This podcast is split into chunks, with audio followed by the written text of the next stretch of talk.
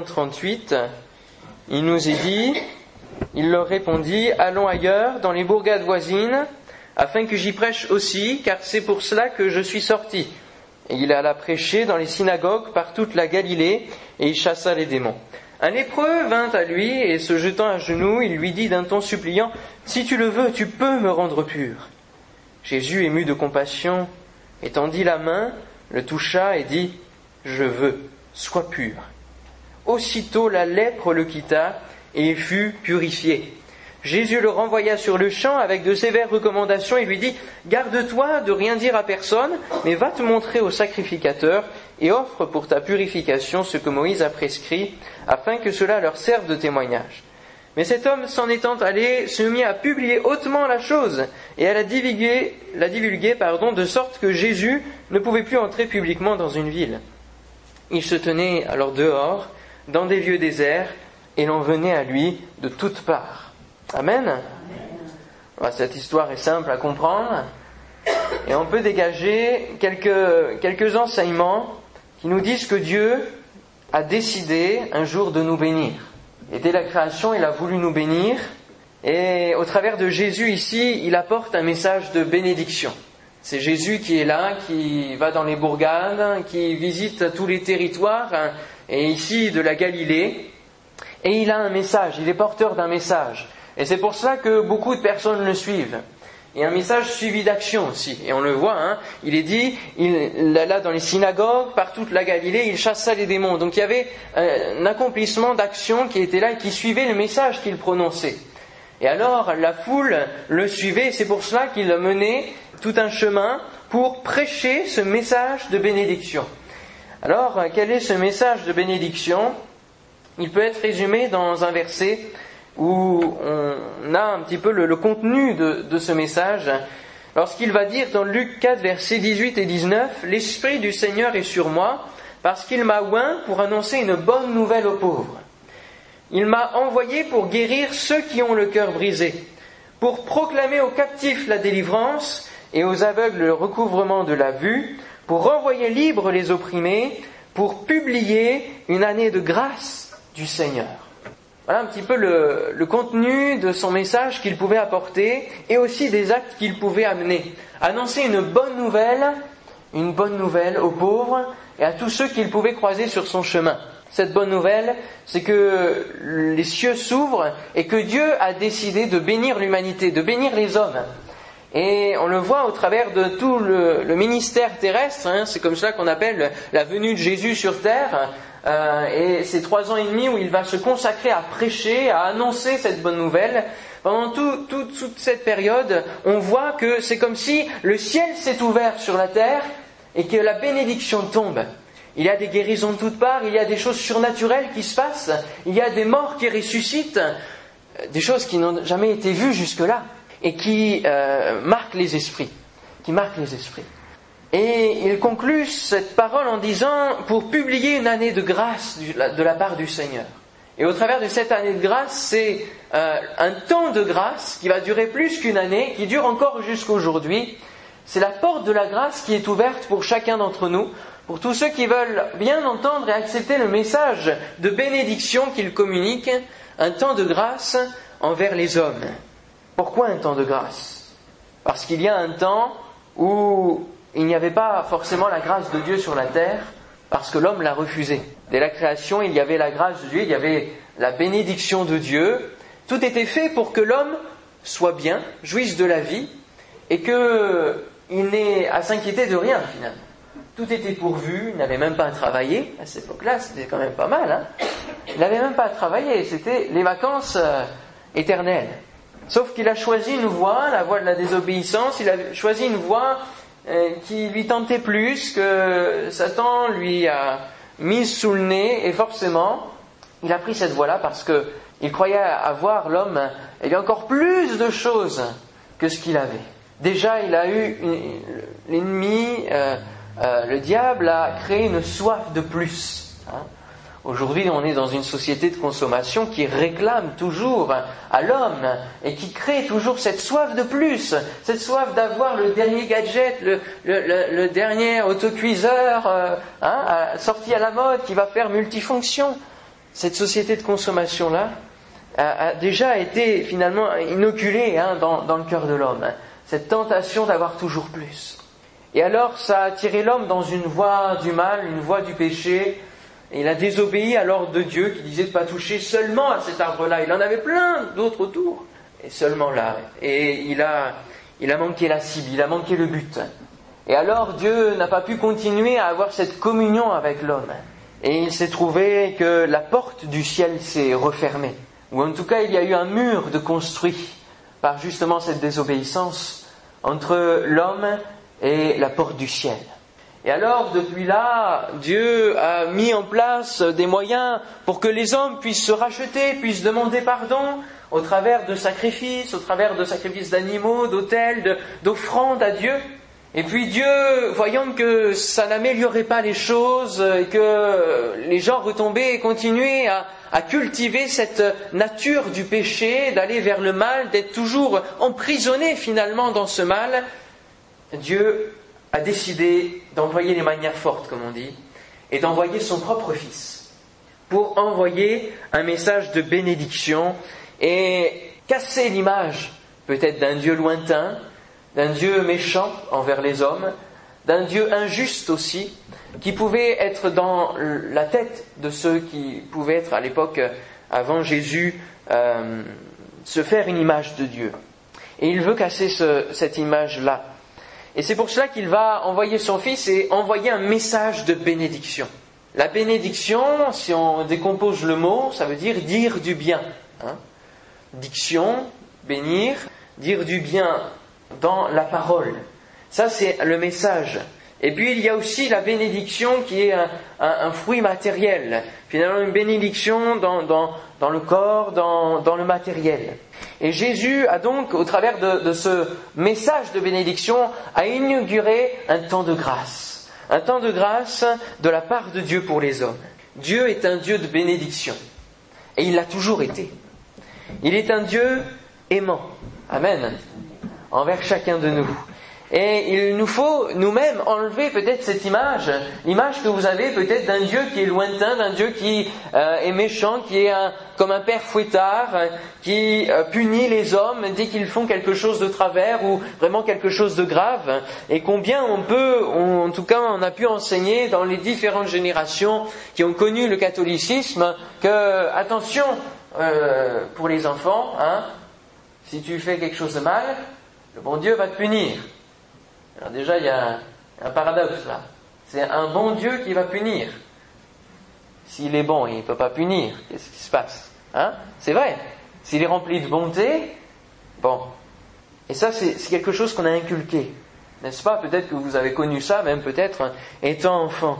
Et Jésus veut et amène ce message de bénédiction qui est différent de tout ce que l'homme a pu entendre.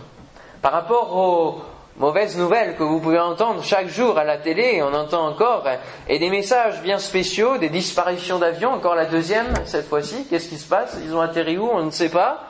Hein euh, ces messages d'inquiétude, ces messages de frayeur, euh, ces messages de, tristesse, des messages qui, nous dépriment finalement à longueur d'année. Hein parce que si on écoute tout le temps ça, on s'endort. Euh, hein euh, moyennement, euh, c'est, on déprime tout au long de la journée. Bien, tout cela s'est balayé lorsque Jésus arrive, et que vous rencontrez Jésus et que vous l'entendez, lorsque vous ouvrez la parole de Dieu et que vous entendez le message de l'Évangile, et que vous entendez ce soir, c'est un message qui va à l'encontre de tout cela, qui est un message de bénédiction, un message de pardon, un message de grâce, et c'est Jésus qui vient l'amener et qui amène et qui dit qu'il veut faire la volonté de Dieu pour les hommes. Et la volonté de Dieu pour les hommes, c'est qu'ils soient sauvés. Amen. La volonté de Dieu, c'est ce qu'on peut lire dans, dans, la Bible. La volonté de Dieu, c'est que tous les hommes soient sauvés, que tous les hommes échappent à la perdition éternelle, à la conséquence du mauvais choix qu'il a fait d'aller dans le péché, d'aller vers le mal. Ça, c'est euh, la volonté de Dieu de sauver les hommes qu'ils obtiennent à l'heure où la mort arrive la vie éternelle. C'est ça le message de bénédiction qu'il amène. C'est une, nouvelle possibilité d'aller au ciel. Et avec le message de bénédiction, il y a le messager de bénédiction. Et ce n'est pas n'importe qui. Hein, souvent, on considère une parole, mais on ne considère pas forcément celui qui la donne. Hein. des fois, peu importe. Mais là, c'est très très important. Parce que c'est Jésus qui amène cette bénédiction. C'est le Fils de Dieu même qui l'amène. Et on le voit au verset 41 du passage qu'on a lu ensemble. Jésus, ému de compassion, étendit la main, le toucha et dit, Je le veux, sois pur. Je le veux, sois pur. Parfois, on, on ne veut plus rien dans la vie. On arrive à considérer notre vie, on fait un bilan et on se dit à quoi bon vivre? Et on le voit au travers des statistiques de suicide qu'il y a dans notre pays, que c'est une réalité. Beaucoup se posent des questions par rapport à la vie et par rapport à ce qu'il y a après la vie. Par rapport au pourquoi. Pourquoi on vit Quel est l'objectif sur cette terre? C'est vrai, ce sont des questions qu'on appelle existentielles. Pourquoi vit-on? Ça, c'est l'homme qui se pose cette question-là. Et parfois, on ne veut plus rien de la vie. On n'a plus d'aspiration, on n'a plus de désir. On est déçu par, tout ce qu'on a pu vivre, par tous les projets qui ont échoué, euh, par les efforts qu'on a faits et qui n'obtiennent aucune récompense, aucune reconnaissance, par le fait qu'on se rend compte que même les amitiés les plus fortes, un jour, peuvent se dégringoler en un instant. Il n'y a plus rien qui nous retient et il n'y a pas d'objectif, pas de repère, pas de finalité. Et on se retrouve le cœur vide, on se retrouve dans un mal-être perpétuel. Et ça, c'est des choses qui peuvent nous arriver qui nous arrive tous à un moment donné de notre vie où on sent ce mal-être qu'il a. Et moi, c'était quelque chose qui, me pesait souvent sur ma vie. Avant de connaître Dieu, même si j'ai grandi dans une famille chrétienne, c'est pas pour ça que j'étais chrétien, et j'avais ce mal-être-là finalement. Je connaissais Dieu de nom, par l'intelligence, mais mon cœur, il était, était vide. Il était vide, il était, j'étais mal. J'étais mal dans ma peau, comme on dit. Et ça, c'est une réalité que chacun on peut vivre quand on ne connaît pas Dieu, ou qu'on croit le connaître, mais on ne vit rien avec lui finalement. Alors que Dieu, lui, il veut être notre ami, il veut être notre Père, il veut être quelqu'un de proche de nous. Et souvent, dans les cas où on est en mal-être, eh bien la solution, pour beaucoup, c'est de mettre fin à ces jours. Mais la solution que Jésus propose, c'est d'aller chercher Dieu. Et ça, c'est une solution qu'on n'a pas l'habitude d'entendre forcément, quand on n'est pas habitué au milieu chrétien ou au milieu des églises, de chercher Dieu. Et il est dit dans la parole de Dieu que celui qui cherche trouve. C'est bien, parce que des fois on peut chercher des choses, puis on ne les retrouve pas. Hein. Alors que Dieu promet que si on cherche Dieu, eh bien on le trouve. Et que celui qui s'approche de Dieu, alors Dieu s'approchera aussi de lui, en retour. Ici, Jésus est ému de compassion. Pourquoi? Nous est dit que Jésus est ému de compassion lorsqu'il est en face de, ce lépreux qui vient à lui, qui vient suppliant.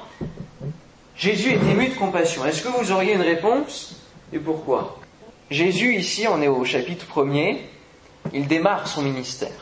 Et il voit, il est confronté, lui qui connaissait la gloire de Dieu, qui finalement il, était là-haut, donc il connaissait la joie du Seigneur, la, joie de son Père, et il arrive dans une peau humaine et il se retrouve confronté à la misère humaine.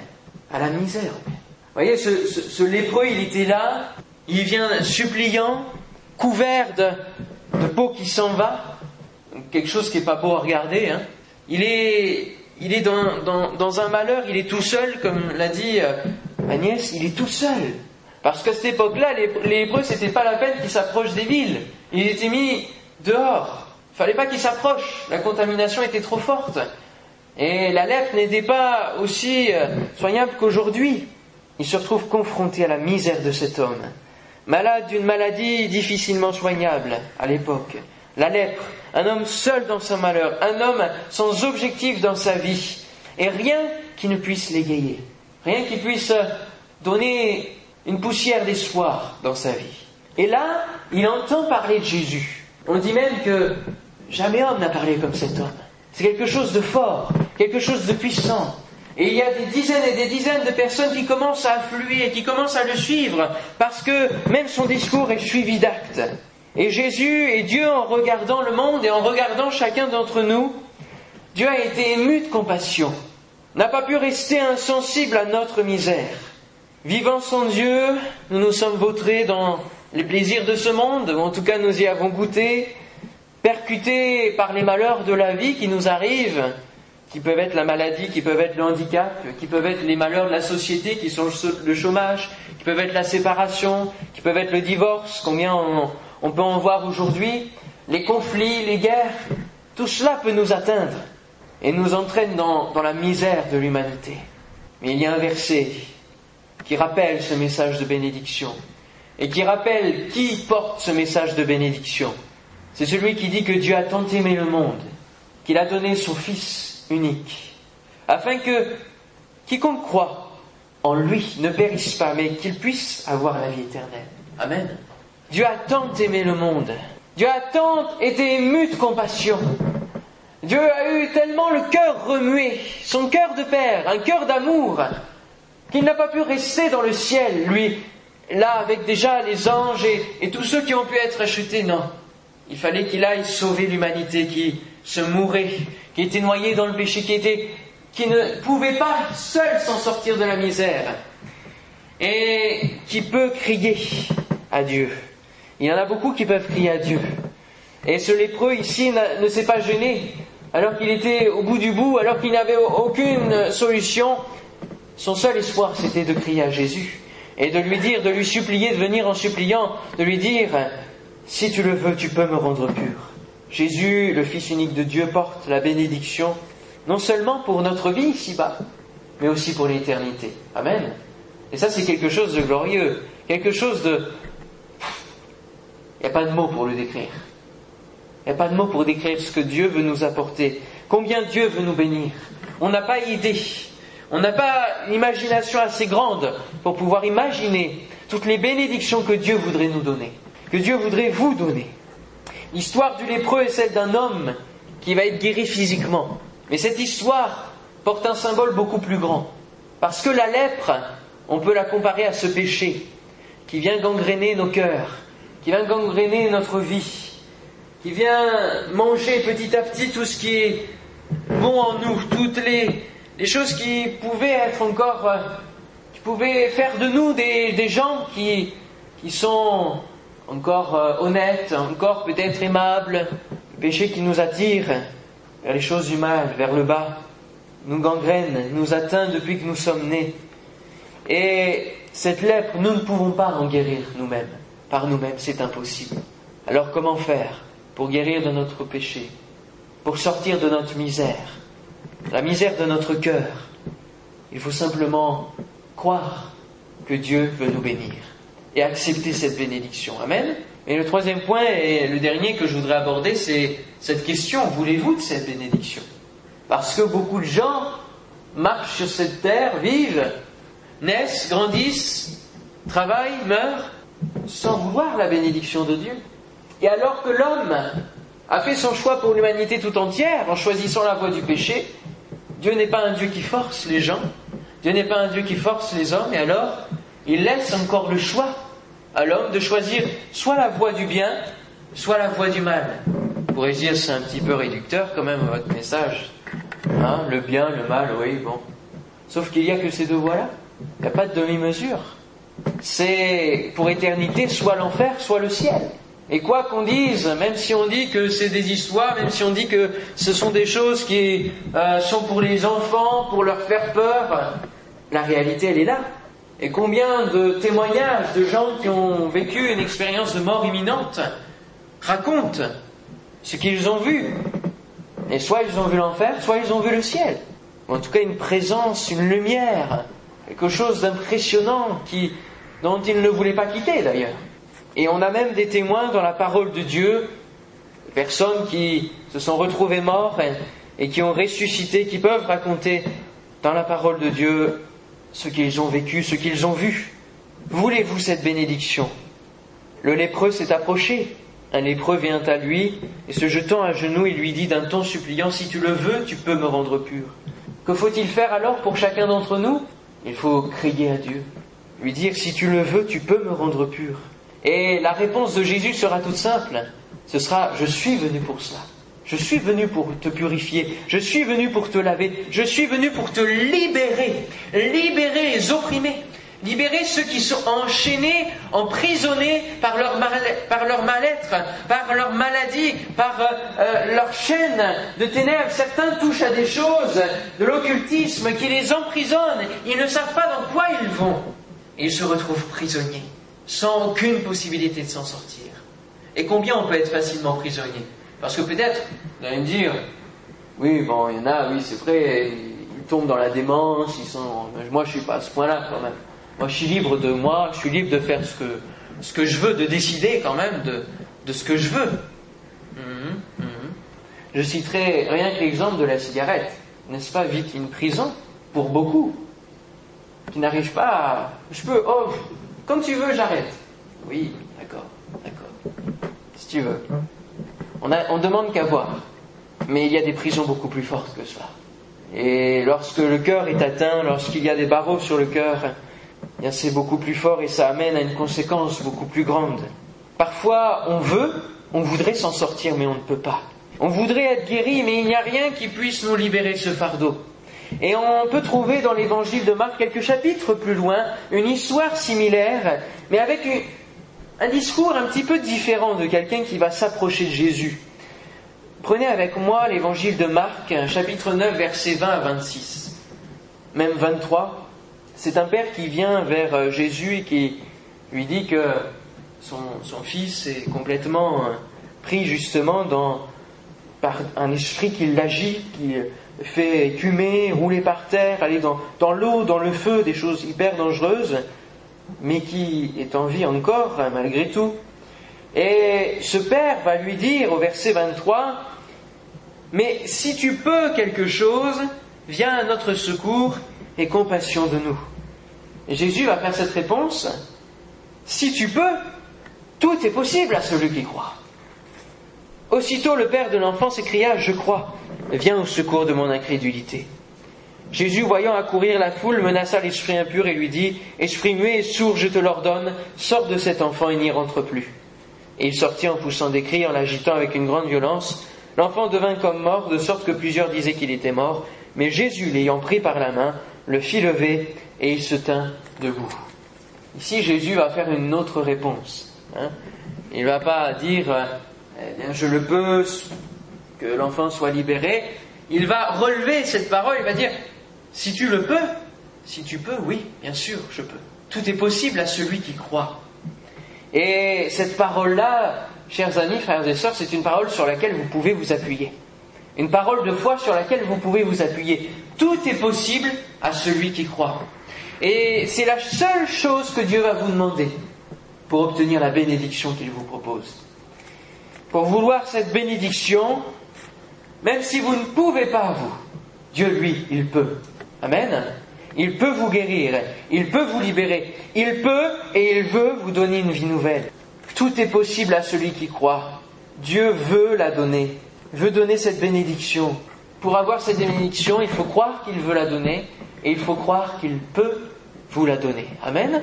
Et il va répondre seulement en fonction de votre foi, de la mesure de votre foi. C'est ce qui rejaillit dans la parole de Dieu, c'est la foi, la foi des hommes vis-à-vis de Dieu. Et ce qu'il attend, c'est la foi. Il y a une liste dans, dans la Bible que l'on appelle les héros de la foi. Et ce sont des hommes comme vous et moi qui ont un jour, et dans leur vie, fait preuve de foi pour accomplir ce que Dieu avait promis et pour accomplir la, bénédiction que Dieu avait déposée sur leur vie. Et alors, on a un témoignage de, de ce qu'ils ont vécu, des choses extraordinaires. Un homme qui a eu un enfant, bien plus que tous ceux qui pourraient en avoir ici. Hein. Euh, d'autres qui ont, qui ont vaincu des peuples à eux seuls. Ça, c'est ce que Dieu propose, des choses surnaturelles des bénédictions au-delà de notre vie humaine, de notre vision humaine, qui est encore petite, qui à terre hein, finalement. Dieu veut nous emmener à regarder plus haut, à lever les yeux au ciel et à contempler ce que Dieu nous promet. Amen. Il y a un homme qui un jour a fait un rêve, qui connaissait Dieu et qui euh, s'est retrouvé dans, le ciel, dans son rêve, dans sa vision. Il voyait plein d'anges affairés, hein, comme si vous étiez à un centre de distribution, hein, et avec plein d'anges affairés à porter des colis, des paquets, des paquets de toutes formes, des grands, des petits. Et un ange euh, faisait la, visite guidée en quelque sorte de, de cet endroit-là, lumineux, etc. Et il y avait en face de lui donc des grands hangars. Et l'ange le conduit, et alors cet homme qui ne savait pas ce que c'était demande à l'ange, qu'est-ce que c'est ces paquets, ces hangars Et il s'approche et il dit, bah, tu vois, c'est des colis qui partent vers, la terre. Et l'homme s'approche un petit peu des colis, il voit des prénoms. Hein, pour Julie, pour Marie, pour euh, Sébastien. Euh, et ça partait. Et hop, ils, expédiaient ça en gros hein, vers la terre. Euh, l'homme, il était impressionné, il dit qu'est-ce que c'est que ça? Et puis l'ange lui explique que ce sont les, les paquets représentent les bénédictions que Dieu a en réserve dans les hangars et qu'il envoie sur la terre à ceux qui les demandent. Et il s'approche dans un hangar un peu plus près et il voit son nom et son prénom. Un petit paquet d'abord, et puis un plus gros à côté, un autre petit, et puis un, grand paquet, avec son nom toujours. Et alors il s'est dit, mais, ça c'est pour moi Alors je lui dis, oui, oui, oui, c'est pour toi. Mais, mais qu'est-ce qu'ils font là, ces paquets, si c'est pour moi? Il faudrait qu'ils soient envoyés aussi. La réponse que va lui faire l'ange, et une réponse qu'il faut que ça reste marqué dans vos esprits, c'est qu'il va dire, mais ils sont tous disposés. Sauf que tu ne les as jamais demandés, donc on ne les a jamais envoyés. Le rêve se termine là. La leçon est acquise, n'est-ce pas? Dieu veut nous donner une bénédiction. Dieu nous met comme sur un plateau la bénédiction. Il nous décrit tout ce qu'elle contient. Et si vous lisez la parole de Dieu, vous allez voir tout ce qu'elle contient, toutes les promesses de Dieu sur vous, pour votre vie, qui sont des promesses merveilleuses. Bien sûr, sur la terre, il y a encore des combats, il y a encore des difficultés. Je ne dis pas que c'est un tapis de rose. Mais vivre la vie avec Dieu, c'est quand même quelque chose de différent. Amen. Hein, pour ceux qui la vivent, je crois que traverser une épreuve avec Dieu dans sa vie, on arrive à la traverser. Sauf que souvent, quand on est sans Dieu, on la traverse pas. On est noyé par elle. On est submergé par l'épreuve. Dieu nous met sur un plateau d'argent la bénédiction. À nous de choisir. À vous de choisir. Si vous, si vous voulez cette, cette bénédiction, il vous suffit de croire et de vous remettre entre les mains de Dieu. Le lépreux, lui, a voulu la bénédiction et il l'a reçue. Sa vie a été complètement changée. Il a été purifié de sa lèpre et il a pu reprendre une vie nouvelle et commencer à faire quoi? À publier, malgré les injonctions de Jésus, parce que Jésus savait très bien l'effet que ça allait faire et qu'il ne pouvait pas, du coup, prêcher dans les villes, aller dans les villes. Son objectif, il a commencé à publier, à divulguer, de sorte que Jésus ne pouvait plus entrer publiquement dans une ville. Ça a fait un effet euh, comme une traînée de poudre, hein, comme on dit, parce que c'est une bonne nouvelle. Parce que les bonnes nouvelles, ça ne court pas les rues. Et parce que cette bonne nouvelle-là, c'est une nouvelle qui est assurée. Elle vient de Dieu. Elle est sûre, elle est certaine. Et comme dit une parole aussi, si il y a une promesse de Dieu que vous avez reçue, peut-être qu'elle tarde, attendez-la, parce que Dieu va la mettre en place et en pratique au moment le meilleur pour chacun de vous. La bénédiction de Dieu était si bonne que la nouvelle se répandait. Alors pour accepter la bénédiction, il faut accepter le message de bénédiction et accepter le messager dans votre vie, Jésus-Christ. Le message de l'Évangile, c'est Dieu qui s'est fait homme pour nous comprendre, pour se mettre au niveau de notre misère et par sa force nous en sortir, en mourant sur la croix d'abord pour prendre nos péchés et en ressuscitant ensuite pour nous donner une nouvelle vie en lui. Amen. Alléluia. Le lépreux, quand il s'est approché de Jésus, il n'a pas dit c'est ta faute si je suis lépreux, c'est ta faute si je suis comme ça, si je suis dans cette misère-là. Il n'a pas levé le poing contre Jésus, il est arrivé dans une attitude d'humilité. Qu'est-ce qu'il a fait? Il s'est mis à genoux et il a reconnu qu'il ne pouvait plus rien à sa situation.